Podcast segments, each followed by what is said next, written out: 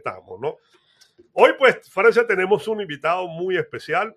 Tenemos, eh, es un joven bien conocido de esta casa, eh, un trader excelente, un hombre muy dedicado al psicotrader, escritor, ha publicado libros, escribe en muchos portales, en investi.com, y pues este, está siempre dispuesto a ayudar a los jóvenes que comienzan o a, las personas de edad, no importa, el, todo el que comience en este mundo del trading. Nos referimos a Fernando Arias y le damos la bienvenida. Fernando, buenas tardes, bienvenido a Trading. ¿Qué tal, compañero? Un placer estar aquí con vosotros. Muchas gracias. Ya, bueno, eh, contento por no ser la primera vez que estoy aquí con, vosotros compartiendo un rato. Y bueno, como bien dices, pues con ánimo de echar una mano a todo aquel que pueda. Y venga, vamos a ello. Fernando, gracias por, primero que todo, por aceptar nuestra invitación. Y quisiéramos que este, tu opinión, a pesar de que no era lo que teníamos planificado conversar contigo por un trade de tanta experiencia, ¿cómo ves la situación del mercado? ¿Cómo ves mañana lo que pueda pasar con la Fed? Bueno, realmente em, también a la prensa económica y sobre todo en canales de YouTube y demás, les gusta mucho el alarmismo. Es decir, si nosotros somos críticos y nos basamos en el análisis técnico puramente dicho, estamos viviendo un retroceso, diría que ni tan siquiera proporcional a la subida que hemos tenido. Es decir, estamos en unos niveles lógicos después de la eh, espectacular, el espectacular rally que hemos tenido durante más de un año y medio, ¿no? Prácticamente desde, bueno, desde que pasó eh, la pandemia. Entonces, em, ahora parece que toda esa fiesta se ha acabado, ¿no? Y es cuando empieza el miedo.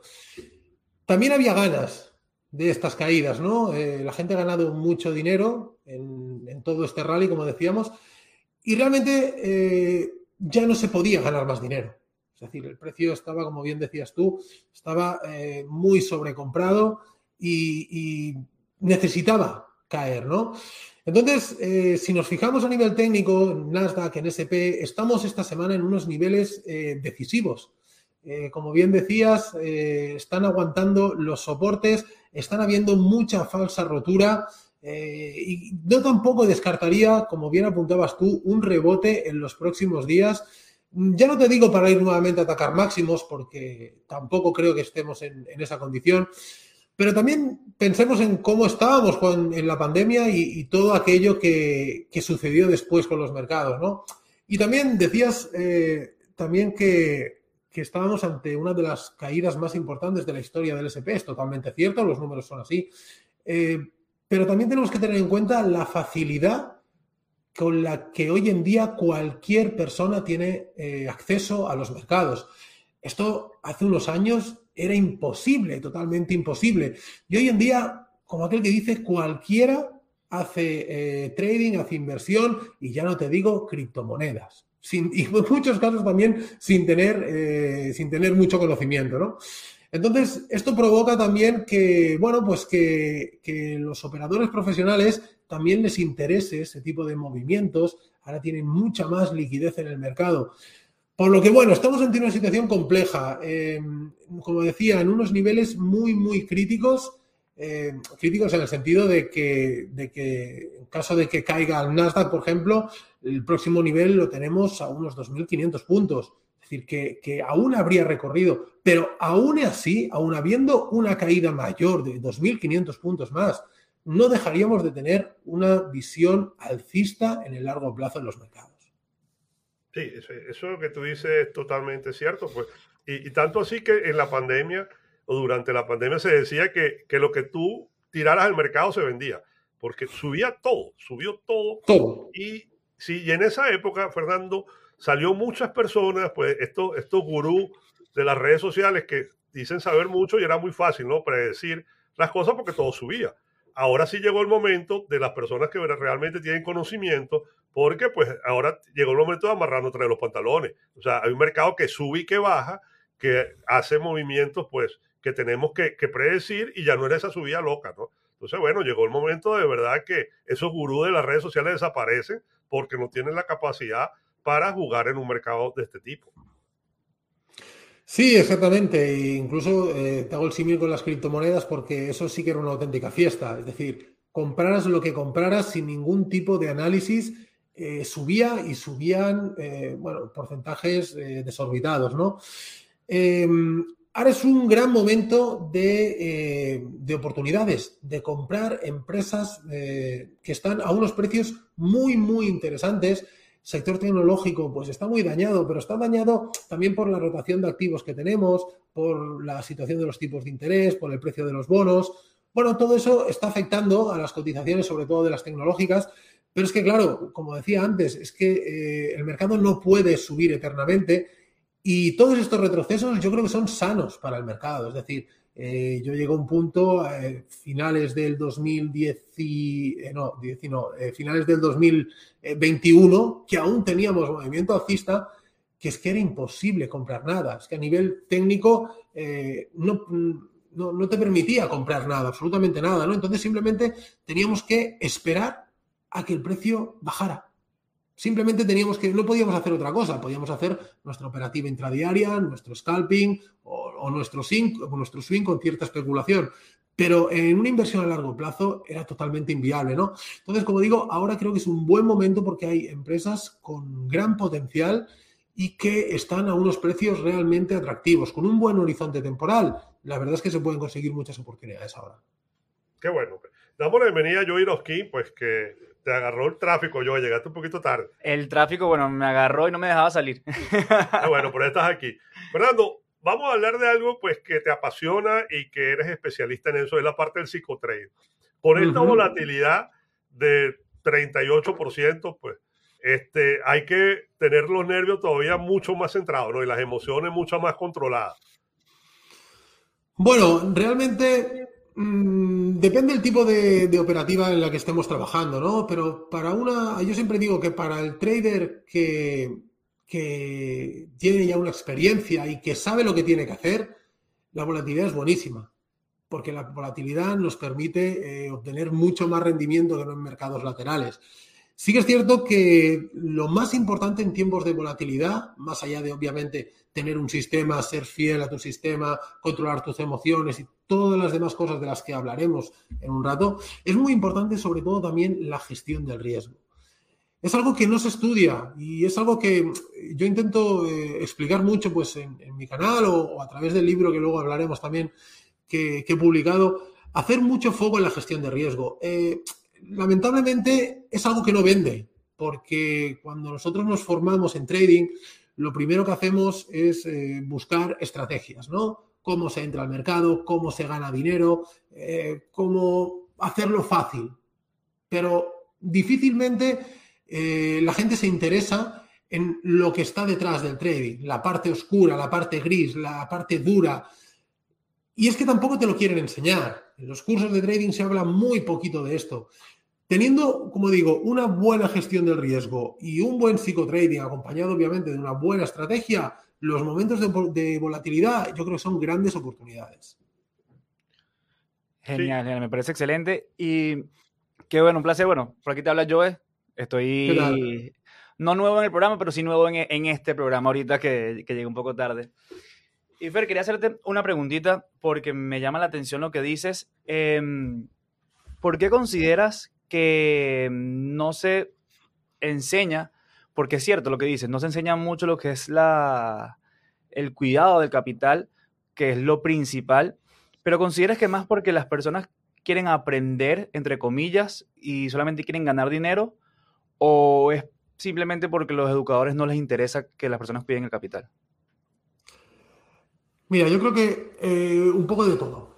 Es decir, si cuando tú te quieres empezar a formar en el trading, viene en trading, ¿no? En inversión y demás, viene alguien y te dice, mira, eh, aquí lo vas a pasar mal, ¿vale? Eh, vas a abrir una cuenta, seguramente la vayas a quemar, eh, a nivel emocional vas a estar fastidiado, vas a tener días muy duros, no vas a saber qué hacer, vas a querer dejarlo varias veces, requiere de un esfuerzo muy, muy importante si yo te digo todo esto, tú me dices, bueno, pues igual el trading no es para mí. Entonces, pues esta persona ya no vende su curso, su formación, su, bueno, toda la forma, toda la, la fuente de ingresos que tiene, ¿no? ¿Qué es más fácil decir? No, pues esto está muy bien, hombre. Con mil euros, mira, coges un apalancamiento y tal, y yo te voy a enseñar una estrategia, y 100, 200 euros al día, pues a lo mejor los puedes sacar. Entonces ya empiezas a hacer cálculos con el interés compuesto y empiezas, entonces ya empiezas a calcular en qué momento ya te puedes comprar los coches, los barcos y todas estas cosas, ¿no? Em, la realidad es otra. Eh, ¿Cuál es el problema? Que, que la gente no lo quiere entender. Eso. Y yo me encuentro mucha gente que, bueno, eh, gente que me pregunta, ¿no? Y me dice, eh, Fernando, ¿qué rentabilidad garantiza tu estrategia y tal y cual, ¿no? Y yo digo, mira, eh, yo, no, yo siempre digo lo mismo, yo no enseño trading, yo enseño a ser un trader. mi respuesta es esa, porque a mí no me interesa enseñarte cómo entrar en el mercado. A mí me interesa enseñarte a cómo te tienes que comportar en el mercado, cómo tienes que pensar, cómo tienes que gestionar tu capital, cómo tienes que entrar al mercado también, porque forma parte de todo esto, ¿no? Pero no es solo trading. Yo siempre hago el símil con el, futbolista y, el niño que juega fútbol, ¿no? Tú ves un niño por la calle, que los chavales que están en la plaza jugando con la pelota, y tú dices, mira, aquí tenemos unos futbolistas no, nosotros decimos, tienes unos chicos jugando a fútbol. ¿Qué entiendes por futbolista? ¿Entiendes? Pues un futbolista profesional que se gana la vida con ello, que se dedica, etcétera, etcétera, ¿no? Y aquí es lo mismo. ¿Haces trading? Sí, cualquiera hace trading. Se pone delante de un gráfico y hace trading. Pero ¿cuántos son realmente traders? ¿Cuántos realmente se comportan como un trader? Realmente muy pocos. Porque para eso, ¿sabes qué pasa? Que eso es una, una crítica que yo siempre hago a la formación. Eh, en trading y, que quiero, me gusta mucho eh, hacer mención a esto porque es que ensucia también un poco la labor de los que intentamos hacerlo de un modo más honesto, ¿no? ¿Cuál es el problema de las formaciones en trading? Que hacemos, se hacen formaciones en las que meten a 200 personas en un aula grupal o que venden un curso que, que, bueno, pues que lo grabas en formato vídeo, en formato texto, en formato como tú quieras y lo vendes como si eso fuera una churrera. ¿Vale? Para tener una base, para tener una noción, para iniciarse en el mundo del trading, está muy bien, es necesario, porque puedes ir a YouTube, pero es que en YouTube tenemos mucha y buena información y una información que es horrible y que solo hace que confundirte, ¿no? Entonces es importante tenerlo todo bien estructurado. Pero tienes que saber que con esa formación de leerte algunos libros o leerte un par de cursos, no vas a poder ser consistente. ¿Qué hace falta? Bajo mi punto de vista, lo que hace falta es eh, un acompañamiento, un seguimiento de la mano de alguien. Y eso no se ofrece. ¿Por qué? Porque eso no, es rentable. Eh, no, es rentable, no, eso no es escalable. Y el problema es que los cursos de trading se han convertido en unas empresas eh, con, incluso te diría que con economías de escala y lo que quieren hacer es venta, venta, venta y venta no, una, un proceso de asesoramiento, porque eso requiere tiempo, tiempo por parte del formador también. Y no están dispuestos a esto. Es mucho más sencillo vender 10 cursos sin hacer absolutamente nada que no estar 10 horas con un alumno, tú y él, ayudándole a aprender trading. ¿no? El resultado para el formador puede ser el mismo, decir, oye, mm, yo he generado unos ingresos, pero luego ya depende de cómo lo enfoca cada uno. Y ahí te diría que es un poco el, problema y el por qué no se enseña gestión de riesgo, no se enseña psicotrading, porque no es algo que genere dinero en el corto plazo, que creo que es lo que se busca con la formación muchas veces. Sí, pero indudablemente esos son los dos factores que más pesan. Pues. Tú tienes una buena gestión de riesgo y tienes un buen psicotrading y, y casi que puedes entrar donde quieras y salir donde quieras porque eh, en la gestión te va a llevar a que tú al final siempre seas exitoso. Fernando, yo quería preguntarte en tu experiencia en esa área del psicotrading, ¿cuál crees tú que sea la emoción que le hace más daño a los traders? Pues mira, me encuentro dos perfiles totalmente opuestos. Por un lado, tenemos a los traders que tienen miedo a entrar al mercado. Este miedo viene por un tema de no aceptar la pérdida. Y, es absurdo porque me encuentro eh, traders que están operando a lo mejor con stops de, de 10 dólares, de 20 dólares. Y, yo les pregunto, oye, pero estos 20 dólares entiendo que no te van eh, no, son, no son relevantes en tu vida, ¿no? En tu día a día. No, no, para nada. Ya cuento que es un capital que se puede perder. Pero el problema no está en esos 20 dólares, el problema está en el ego, en que no estamos acostumbrados a perder y no sabemos perder. ¿Por qué? Bueno, eh, cuando nosotros, nosotros eh, venimos de, pues de toda nuestra vida siendo de una determinada manera, con unos, con unos habilidades adquiridas, tanto a nivel eh, conductual como a nivel mental, y sobre todo unas creencias. ¿Y qué entiende el ser humano?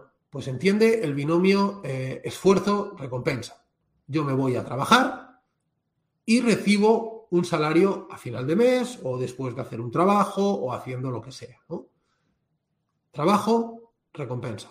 ¿Vale? Nos metemos en el trading. Trabajo, estar operando. Te puedes estar toda la tarde operando.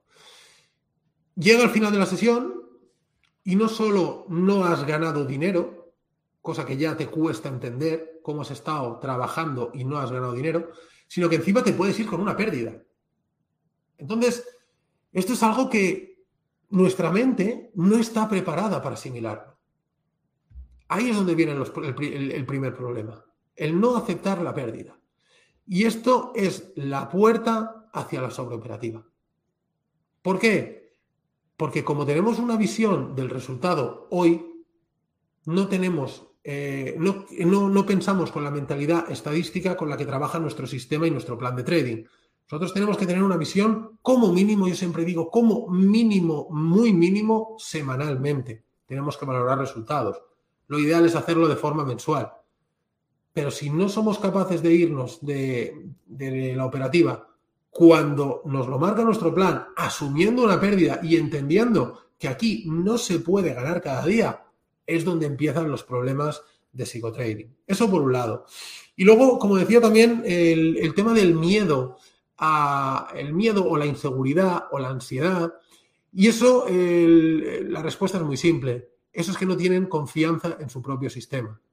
Es que no tienen eh, la mentalidad estadística, que no conocen bien la estadística de su sistema y que eh, eso les provoca eh, inseguridades a la hora de entrar al mercado, de dónde colocar el stop, de si cierro con anticipación, de si toco la operación cuando digo que voy a hacer una gestión pasiva. Eh, bueno, todo lo que, lo que ya sabéis que, a todos nos ha pasado, ¿eh? todos hemos pasado por esto.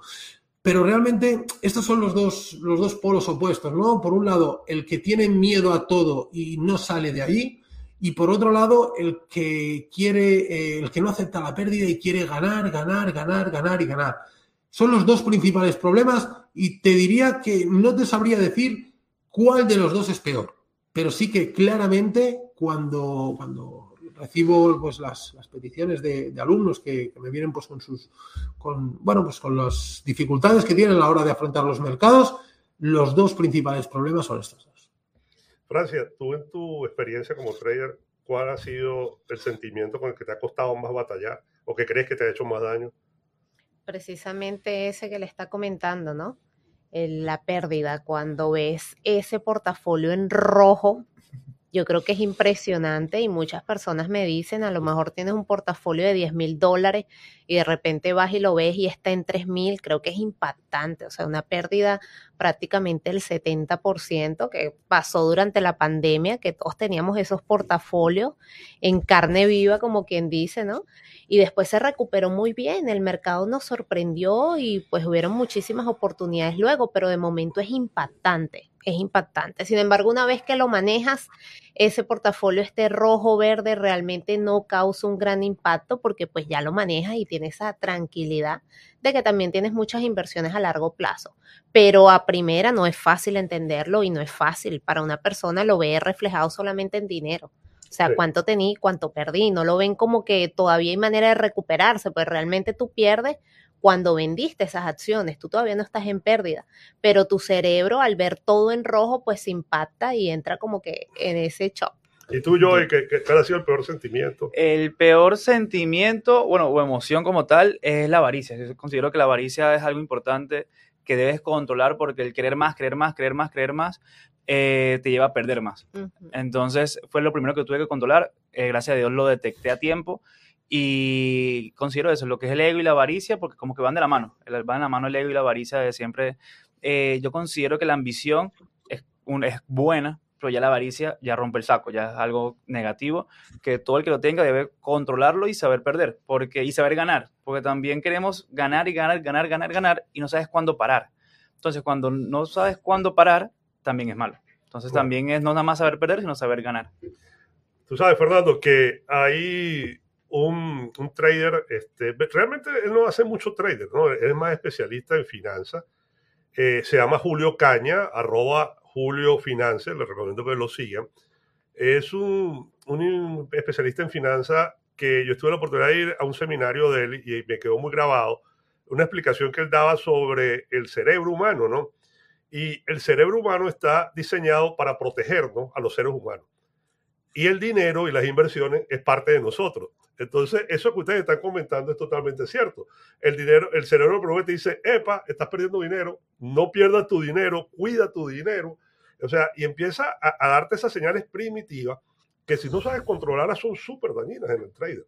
O sea, entonces fíjense, estamos combatiendo con algo que está dentro del ser humano, de, que es parte de su esencia, que es la protección.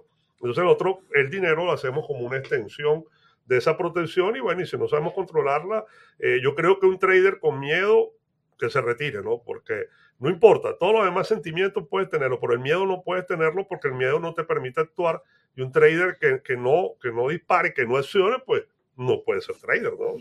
porque esa es la esencia de ser. Después todo lo demás que pase, pero tú tienes que accionar y tienes que dispararlo. El que no maneje todo esto fácilmente quema una cuenta. No, totalmente, al, 100%. yo considero que, por ejemplo, el, yo considero que el miedo siempre va a estar, pero lo que tienes que hacer es aprender a controlarlo como tal.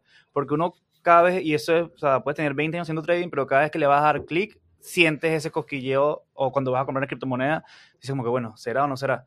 Pero aprendes a hacerlo con miedo. Entonces, con saber cómo usar el miedo a tu favor. Sí. Bueno, Francia ha tocado algo, eh, Fernando, que tú eres el más indicado, ¿no? Que es cómo no quemar una cuenta. Háblanos de ese maravilloso libro que escribiste, Cómo no quemar una cuenta. Y si puedes explicar este, muy fácilmente qué es una cuenta de fondeo, porque hay algunos oyentes que tenemos que están comenzando, inclusive, pues no saben qué es una cuenta de fondeo. ¿Me escuchaste, Fernando? Bueno, el... sí, sí, te escuché, te escuché. Ah. Se cortaba un poco, pero, pero te ah, escuché. Em, bueno, el libro lo tengo realmente, lo tengo por aquí, para que echéis un vistazo. Cómo no quemar una cuenta. Y el subtítulo, digamos, es que es un libro que habla sobre psicotrading y sobre gestión del riesgo, quien considero que son los grandes olvidados del trading. Y un poco por lo que, por lo que hablábamos al principio, porque nadie enseña a cómo enfocar el mercado, nadie enseña cómo meterse, cómo, cómo tenemos que preparar nuestra mente para afrontar el duro reto que es el trading. Yo siempre digo que primero, lo que primero deberíamos hacer antes de abrir un gráfico es prepararnos a nivel mental para lo que nos viene. Y una vez hecho esto, entonces todo sería mucho más fácil. Y buscando eh, biografías sobre la gestión de riesgo y psicotrading y demás, no hay. Si tú buscas un libro de gestión de riesgo, no hay.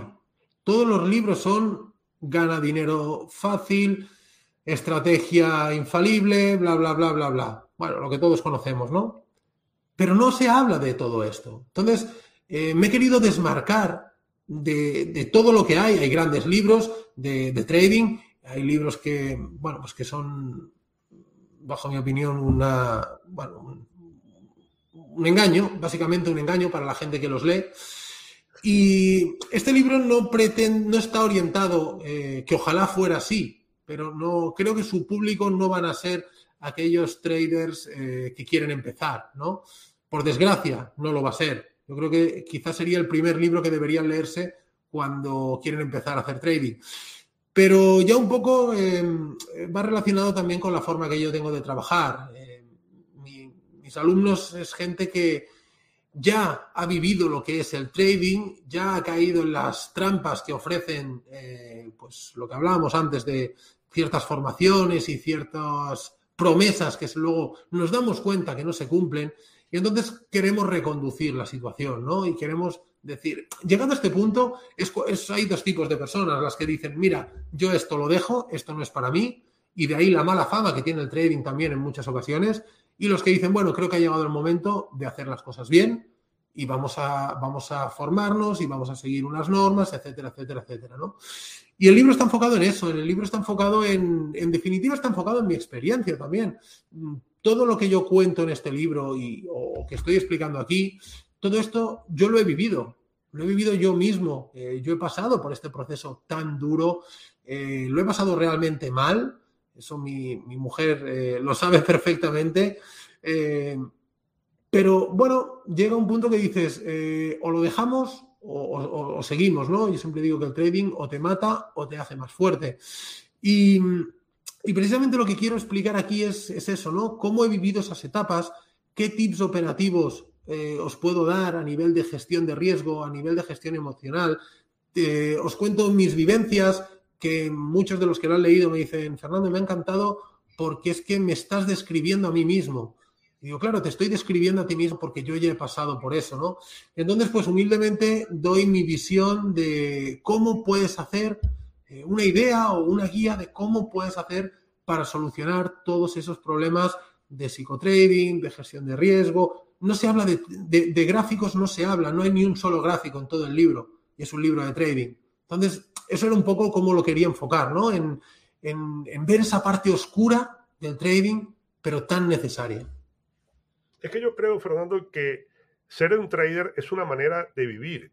O sea, cuando, cuando tú eres un trader y tú sientes que tú eres un trader, cambia no solamente tu actitud frente a un análisis de un gráfico o sobre el proceso de decisión para realizar una inversión. Yo creo que eso cambia tu vida, ¿no? cómo, ves las cosas.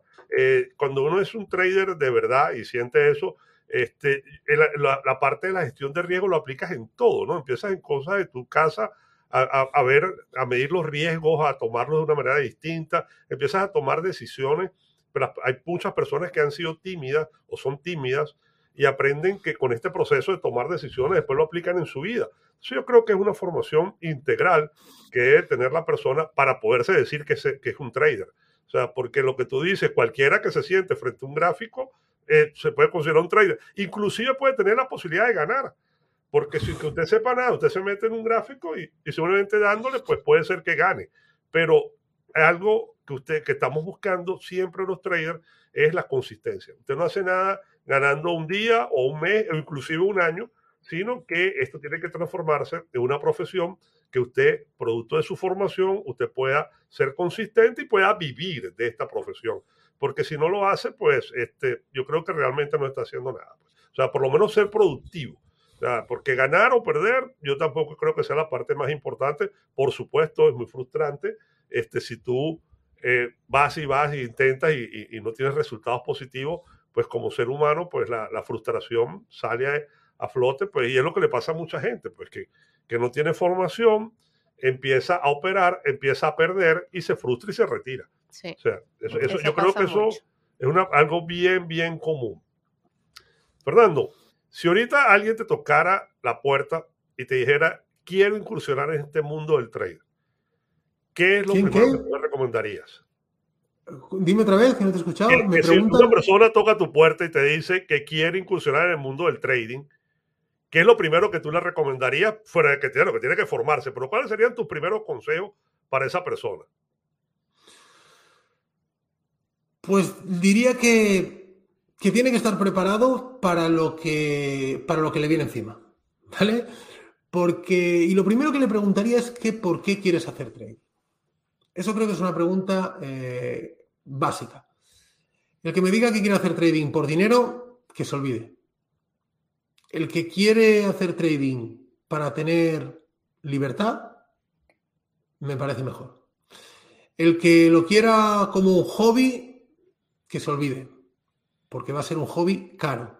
Aviso que el trading es un hobby muy caro. Eh, y el que lo quiera como un reto, cuidado. Porque el trading es un reto. El trading, mucha gente llega al trading, eh, gente que ha sido eh, triunfadora en su vida. Yo he tenido alumnos que tienen sus empresas, eh, directivos, bueno, gente que, no le va nada mal en la vida. Todo en la vida le ha ido bien. En definitiva, todo no es que no le ha ido mal, es que todo le ha ido muy bien en la vida, ¿no? Y llegan al trading y se lo toman esto como un reto. Es decir, pues ahora el trading. Total, yo he podido con todo en esta vida. Y el trading les pone en su sitio. El trading, yo siempre digo que hace sacar lo peor de ti mismo. Y te pongo un ejemplo. Para hacer trading, eh, estaremos de acuerdo en que una de las condiciones necesarias es la, paciencia o la disciplina, cualquiera de las dos. Eh, y también estaremos de acuerdo en que la paciencia y la disciplina son dos actitudes que en nuestro día a día como personas nos vienen bien, ¿no? Para cualquier aspecto de nuestra vida. Pero bueno, pues yo puedo ser un poco impaciente, ¿vale? En mi día a día. Pero la vida me ha ido bien. Entonces, eh, yo no me voy a levantar un día y voy a decir, mira, hoy voy a trabajar la paciencia. Voy a ir a un psicólogo, voy a ir a un coach para que me ayude a trabajar la paciencia. Eso no lo va a hacer nadie.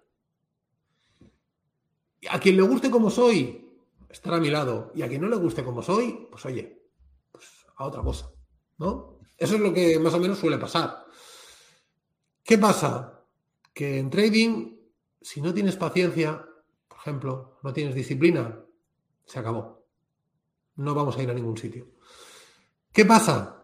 Que te obligas, si quieres tirar esto adelante, te tienes que obligar a trabajar la paciencia, a trabajar la disciplina, a trabajar una serie de aspectos que en tu día a día no das por supuestos o, no le prestas importancia porque eres de una forma y, te ha ido bien así. Y entonces es cuando creces a nivel personal. A mí lo que más me gusta del trading, y, lo has dicho tú antes, es la capacidad que te... que, te la capacidad, no, la, la posibilidad de permitirte un crecimiento personal enorme. Con el trading cuando consigues esa mentalidad, eh, tu vida funciona mejor. Precisamente lo que decías, ¿no? De la gestión de los riesgos, de la paciencia, de la disciplina, de, del autodesarrollo. Y es muy curioso porque la gente más disciplinada en su día a día son los peores haciendo trading. Y me dirás, bueno, Fernando, ¿y esto cómo puede ser? Pues como también decías tú, que has tocado muchos temas interesantes, la mente humana tiene una, parte, eh, digamos, racional y una parte más instintiva, más primitiva, ¿no? ¿Qué pasa? Que la sociedad nos hace reprimir esa parte instintiva, esa, esa, parte más, eh, bueno, de, de la naturaleza, ¿no? Y eso por algún sitio tiene que salir. ¿Dónde sale? Sale en el gráfico cuando no tienes nadie que te controle, cuando estás todo, solo tú. Ahí es como sacas lo peor de ti, sacas esas frustraciones, sacas esos, eh, esos bueno, no esos miedos, pero esas, todo eso que está ahí dentro y que realmente eh, en tu día a día no lo puedes sacar, lo sacas en el gráfico. Pero todo es para demostrarte a ti mismo que eres capaz de algo, eh, hablábamos antes del ego también, ¿no? Y es, totalmente, o sea, hay dos, yo recuerdo cuando, cuando empecé, habían dos Fernandos. Estaba yo y estaba mi ego, ¿vale? Y empezaba a operar yo, luego yo, pues, estaba un ratito en el gráfico y me levantaba a tomar un café y se sentaba mi ego. Mi ego hacía lo que quería, hacía absolutos desastres. Luego mi ego se iba y yo volvía con mi café. Y decía, pero, pero aquí qué ha pasado, ¿no? ¿Qué pasa? Que luego vienen eh, los lamentos, los remordimientos.